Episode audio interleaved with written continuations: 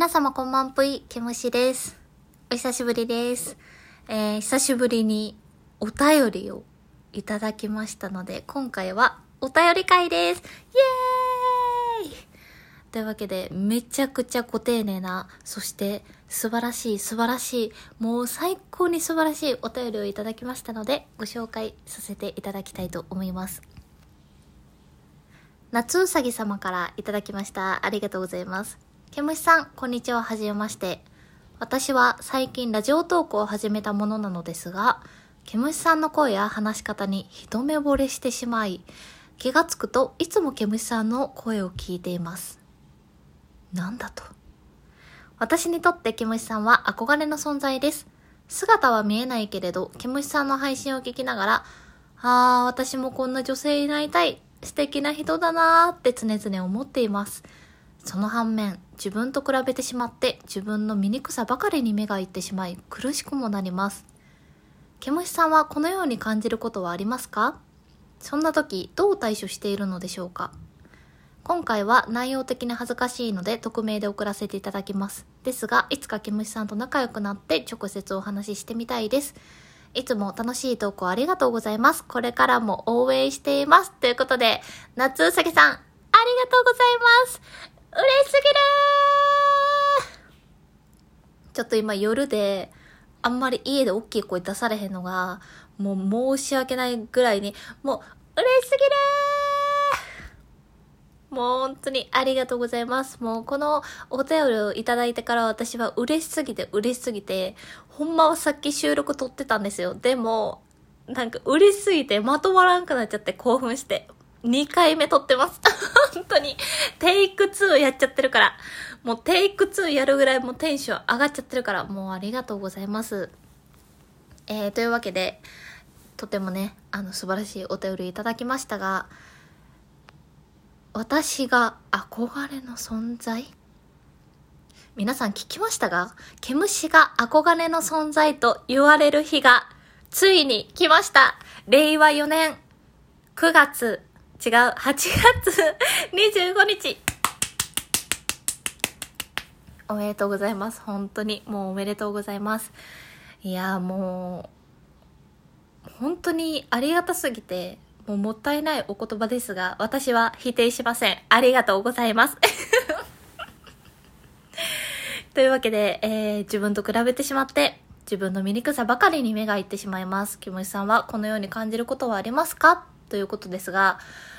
めちゃくちゃある。もうめちゃくちゃある。この世の中で、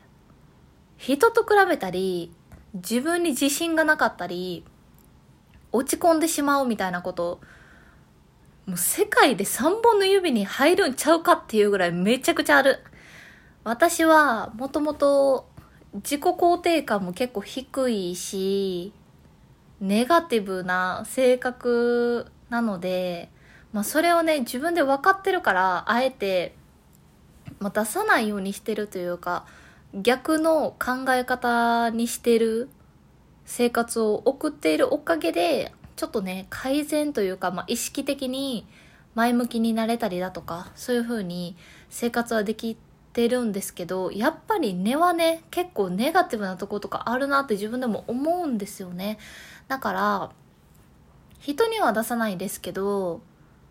まあやっぱり家におる時とかにさ、ふと、うわーなんか自分って、〇〇さんと比べて、全然スタイルも良くないし、顔も可愛くないし、性格も劣ってるし、とか、まあ仕事中やったら、ああ、自分ってこんなこともできてない。あんなこともできてない。でも、同期やったらこんなこともあんなこともできんのか、とか、もうよく落ち込んじゃう時ある。本当に。めちゃくちゃ落ち込んじゃう時ある。まあでもただそれは、なんていうのかな。やめることができないなって自分の中で思ってて、勝手に感じてしまう感情ってあるじゃないですか。好きとか、嫌いとか、嫌だとか、苦しいとか、もう何でもそうなんですけど、その感情って自分で止めれないというか、もう感じてしまったが最後、そのなんていうの、もう自分ではどうしようもないなと思ってるところがあるので、まあそういうことに関しては、まあそう思っても仕方ないな、ぐらいで。なんか第三者がこう、俯瞰で見てさ、まあそんなこともあるあるっていうぐらいの、まあ気持ちだったりスタンスで日頃生活はしてますね。あと、やっぱりその、あ自分ってこんなこともあんなこともってこうネガティブになっちゃった時ってまあそれ以上その人と比べたとてマイナスな感情しか生まれへんって分かってるからその感情自体は、まあ、止められへんものやからさ仕方ないなと思って置いとくんやけどプラスそこでいやでも自分はこういうことできるとか今今現在昨日に比べてこんなことできるようになったとかなんか成長した部分やったりとか自分の好きな部分絶対にみんなあると思うんですよ。自分の好きな部分って。考え出すとちょっと難しいと思うんですけど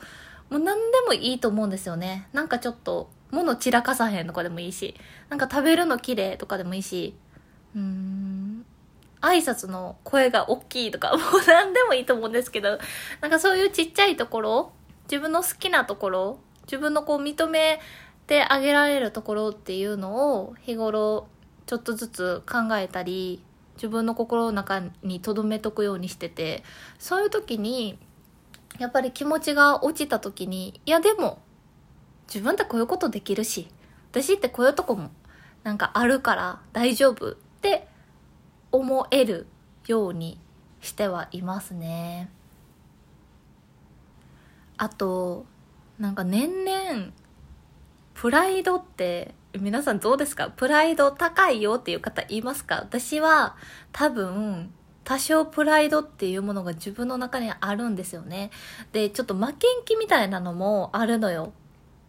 なんか何でもかんでも別にどうぞどうぞって思っている性格ではなくって、やっぱりここは頑張りたいって思うところに関しては、いや、他の人には負けたくないって出さへんけど自分の心の中で思ってることがあるんですよね。だから余計にこう比べてしまってっていうのもあるんですけど。ただ、26歳に、ま、最近なって気づいたことは、大人になった時に自分がこれからも大事にしたいなって思うことの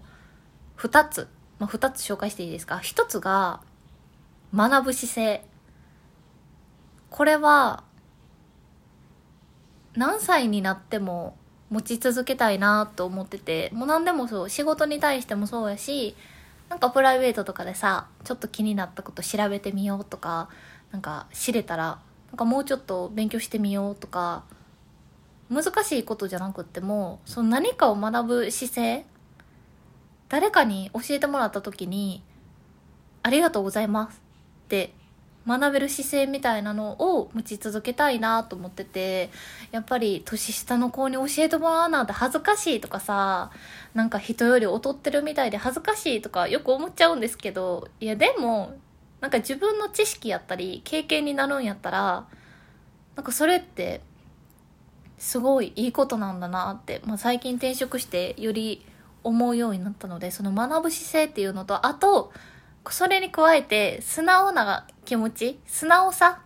はもうおばあちゃんになっても持ち続けたいなと思ってますね。やっぱり教えてもらったりだとか誰かに何かをしてもらったりだとかもう日頃生きていく中でありがとうございますとかごめんなさいとか素直に言えるやっぱり強がっちゃったりプライドが邪魔しちゃったりみたいなことって私もすごくあるんですけどいやでもそこは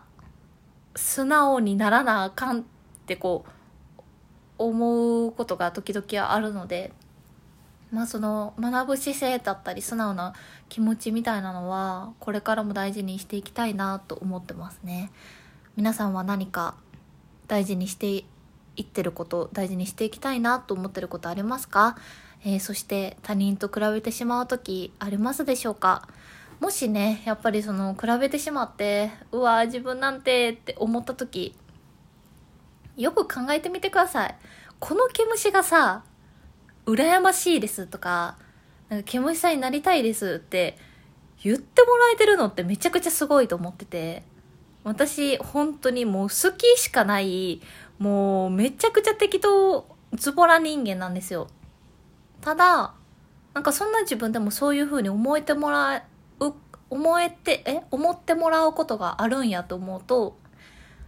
まあそれこそ私が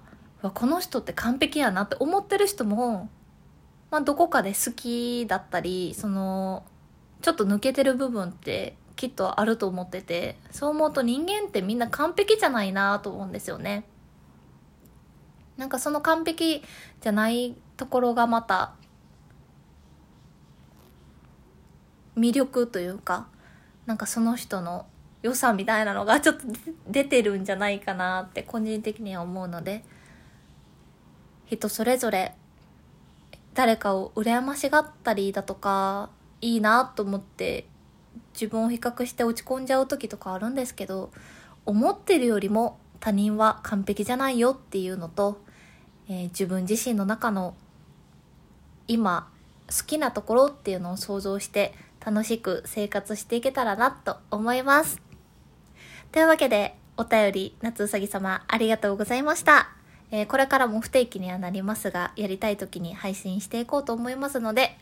お便りなどいただければとてもとても喜びます。